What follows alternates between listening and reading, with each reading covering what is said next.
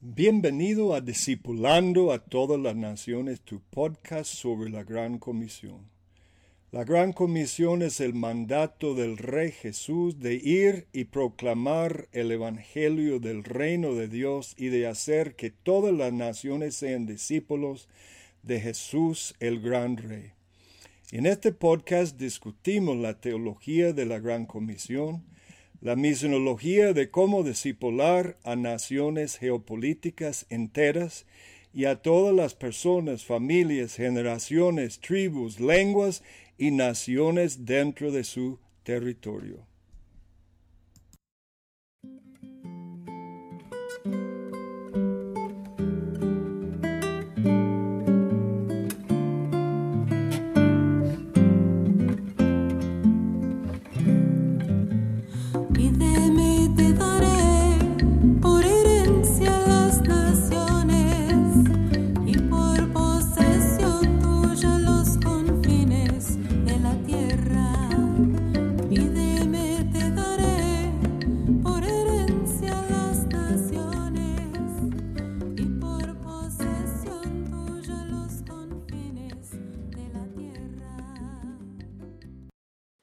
En esta ocasión presentamos la guerra espiritual y el reino de Dios con el pastor, teólogo y misionero Alfredo Martínez Barrantes.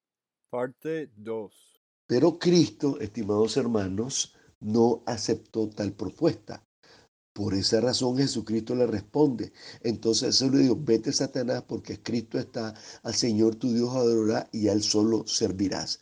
Y entonces después Jesús comienza su ministerio y parte de su ministerio es echar fuera demonios. Ahí comienza el conflicto. Pero necesitamos entender que el conflicto principal no es echar fuera demonios de personas, el conflicto principal es echar fuera demonios de naciones. Observe que, Jesús, que el diablo le ofreció a Jesucristo todos los reinos del mundo. Entonces Jesucristo no solamente vino a liberar personas, Jesucristo vino a liberar naciones. El verdadero conflicto, el conflicto que se da en las esferas más altas, no es para echar fuera demonios de personas, es para echar fuera demonios de naciones. El ejemplo principal que nosotros tenemos de eso es la liberación de Israel.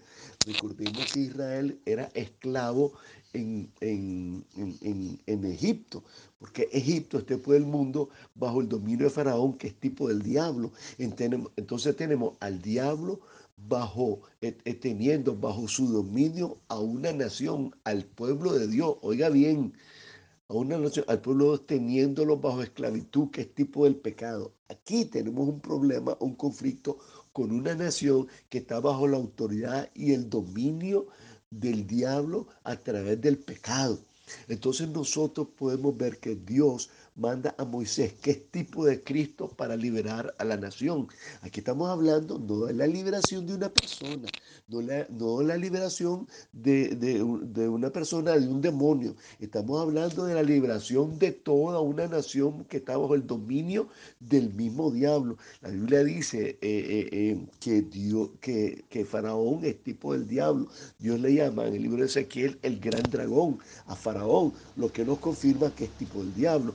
Entonces vemos que Dios comienza en conflicto con Faraón y manifiesta todo su poder y Dios en este conflicto destruye Egipto. A través de diez plagas Dios ataca el reino de las tinieblas, ataca el reino de Faraón, ataca el reino del diablo, tipológicamente hablando, hasta casi desbaratarlo. Y en la última plaga, Dios envía la plaga de sangre con la que el diablo se ve obligado a soltar al pueblo de Dios.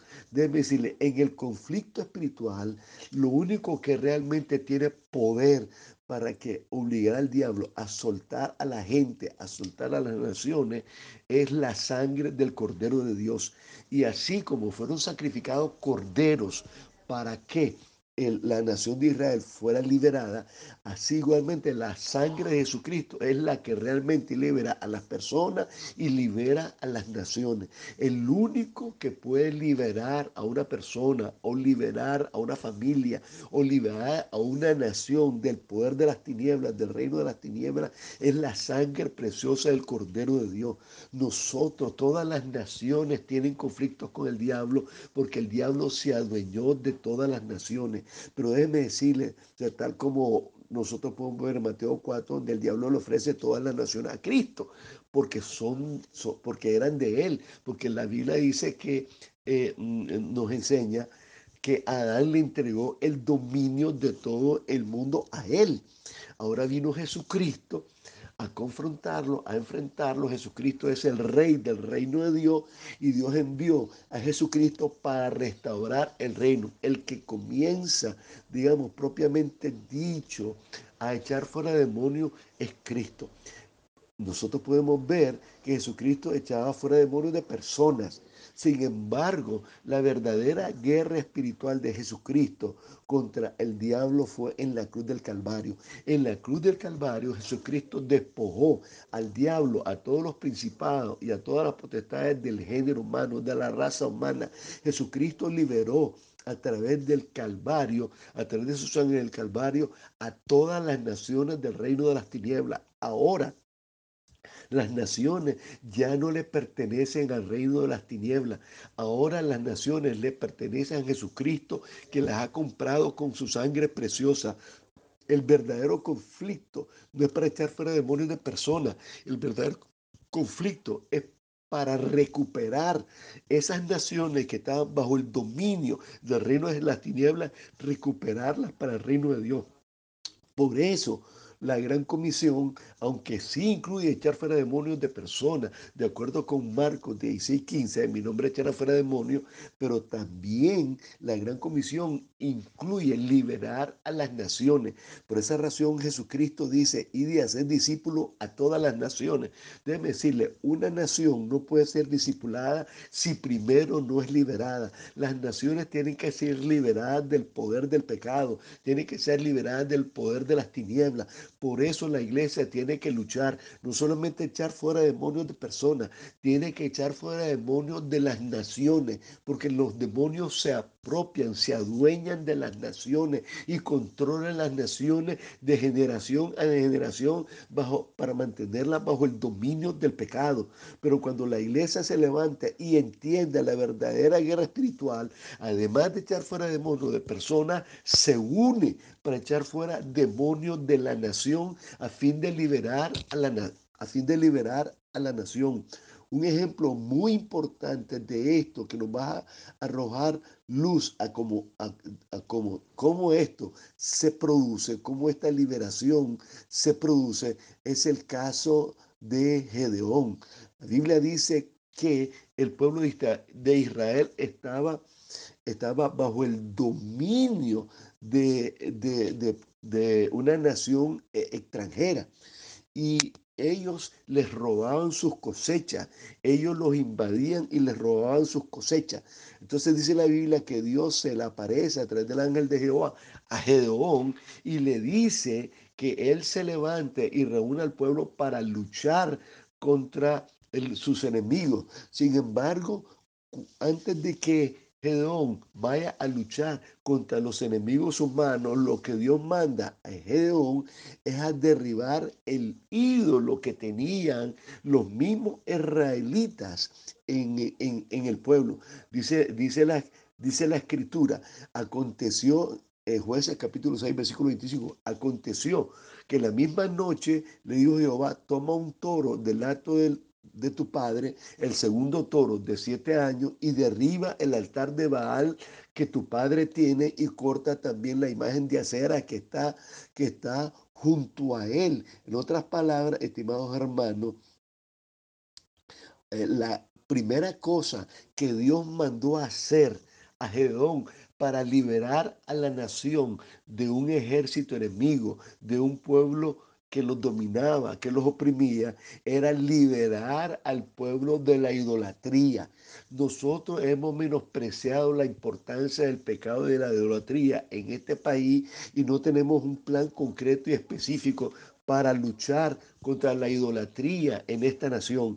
Pero mientras nosotros no luchemos contra la idolatría en esta nación, no vamos a poder liberar a esta nación del diablo. Porque el derecho que tiene el diablo sobre la nación es precisamente la idolatría de la nación. Hay una relación, mi estimado, hay una relación entre la idolatría y el dominio de Satanás. Voy a, leerle en la escritura eh, un pasaje que nos habla con toda claridad acerca de la razón entre, entre ambas cosas. Estamos hablando del Salmo 106, en el versículo 36, dice la escritura, y sirvieron a sus ídolos, los cuales fueron causa de su ruina, sacrificaron sus hijos y sus hijas a los demonios, derramaron sangre inocente, la sangre de sus hijos y de sus hijas, que, que ofrecieron en sacrificio a ídolos de Canaán y la tierra fue contaminada. Oiga, viéndose la escritura. Y sirvieron a sus ídolos, los cuales fueron causa de la ruina. En otras palabras, es la idolatría que es la causa de la ruina de las naciones. La causa de la ruina de esta nación es su idolatría. Nosotros tenemos eh, eh, años de años de años de estar en este país en la idolatría. Usted no puede encontrar una sola alcaldía en donde no se rece la purísima. Tenemos idolatría en los hogares, porque el 7 de diciembre se celebra la purísima en un montón de hogares en este país, en casi todos los departamentos de este país. Usted encuentra idolatría en la iglesia católica e encuentra idolatría en el gobierno. Dios estableció tres instituciones, la familia la iglesia y el gobierno. Y la idolatría se ha metido en la familia a través de la Purísima, a través de los hogares en el día 7 de diciembre. La idolatría se ha metido en la iglesia porque la iglesia católica habla más de María y, e induce a la nación a celebrar culto a María. Y la idolatría se ha metido en el gobierno porque no hay alcaldía donde no se celebre la Purísima. ¿Cómo vamos a liberar nosotros esta nación? ¿Cómo vamos a pelear contra los demonios de esta nación contra principados y contra potestades, nosotros podemos levantarnos, unirnos y enfrentar demonios, principados y potestades, pero mientras el pueblo siga en, siga en su idolatría, este país siempre va, va a seguir cautivo. Nosotros por no entender estos principios espirituales hemos pretendido enfrentar conflictos contra el diablo por esta nación. Sin embargo, no hemos entendido que para, al igual que Gedeón, para liberar, eh, para para guerrear contra el demonio en esta nación tenemos que liberar primero, guerrear primero contra la idolatría de la nación, porque los que le dan el derecho al diablo de dominar, de gobernar esta nación, es el mismo pueblo a través de la idolatría. Para colmo de males, la iglesia también cae en idolatría porque cuando nosotros servimos a denominaciones y cuando los pastores se adueñan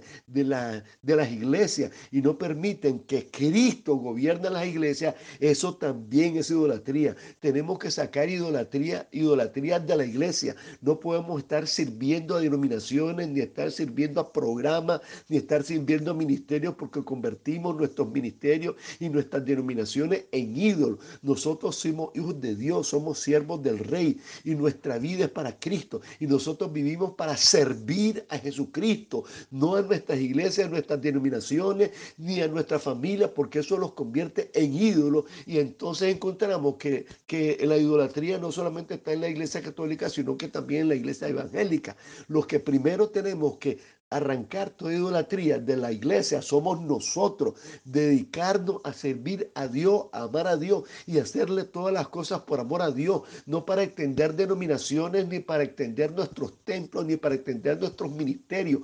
Eso es idolatría. Tenemos que arrepentirnos nosotros para eso. Así que la forma de liberar esta nación, amados hermanos, es organizarnos para luchar contra la idolatría en cada barrio. Esto sí es posible y la forma forma de hacerlo es que los pastores pueden organizarse, pueden unirse, pueden hacer un censo de todo en todos los lugares donde se, donde se celebra la purísima y pueden y podemos orar por esos hogares y pasar orando todo el año por esos hogares e ir directamente a evangelizar esos hogares. Podemos hablar eh, al gobierno y, requerirle lo que dice la constitución política. Si ellos dicen que este gobierno es laico, no pueden estar celebrando la purísima en cada alcaldía. Tenemos que levantarlos y decirle al gobierno que no puede hacer eso porque eso es idolatría y eso abre las puertas para que el diablo tome el dominio y se adueñe del gobierno y establezca su reino en el gobierno. El diablo establece su reino en los hogares a través de, de la idolatría de la purísima. El diablo establece su gobierno y su reino en el gobierno a través de la idolatría. Eso es la guerra espiritual. La verdadera guerra espiritual es realmente contra el pecado de idolatría del pueblo, así como hizo Gedebón de libertar a la nación de la idolatría, de derribar el ídolo antes de confrontar a los, a los madianitas entonces, así tenemos que ser nosotros. La verdadera guerra espiritual es que cuando confrontamos a los demonios, porque detrás de los ídolos hay demonios. Eso es lo que dice la escritura, eso es lo que dice el Salmo 100, 106. Dice, Dice, y sirvieron a sus ídolos, los cuales fueron causa de su ruina. Sacrificaron sus hijos y sus hijas a los demonios. Detrás de la idolatría están los demonios. Por esa razón, cuando el pueblo eh, eh, adora ídolos, entonces ellos mismos le hacen derecho a los demonios. Aquí en Managua nosotros podemos ver cómo andan pintando las calles eh, para, para manchar las calles y la ciudad con inmundicia de la idolatría. Amados hermanos, tenemos que despertar, tenemos que ponerle mente a los hogares donde se celebra la purísima. Y esos son los hogares donde prioritariamente tenemos que evangelizar, tenemos que luchar contra la idolatría, contra el pecado de idolatría de este país. Eso es parte de la guerra espiritual. Mientras no venzamos la guerra contra la idolatría, no vamos a vencer en esta nación y no vamos a ver cambios verdaderos en esta nación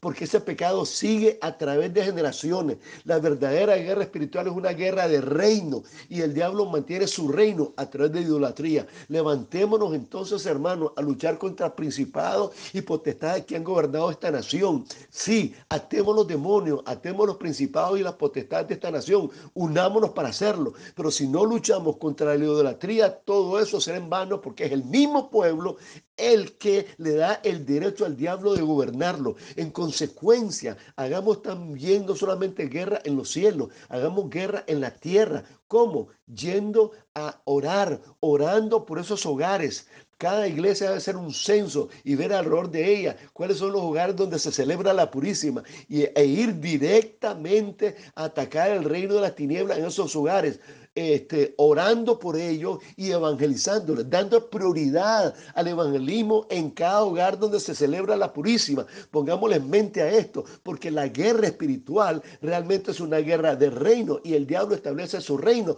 donde quiera que hay idolatría.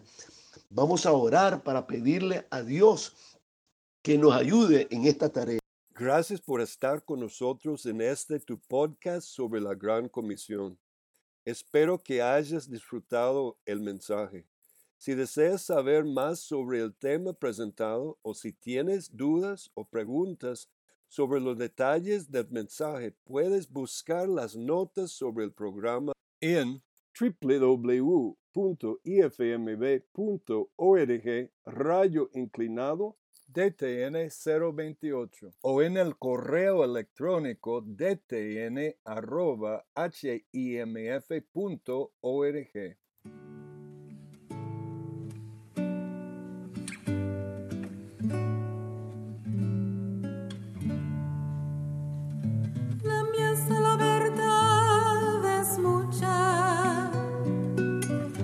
los hombres.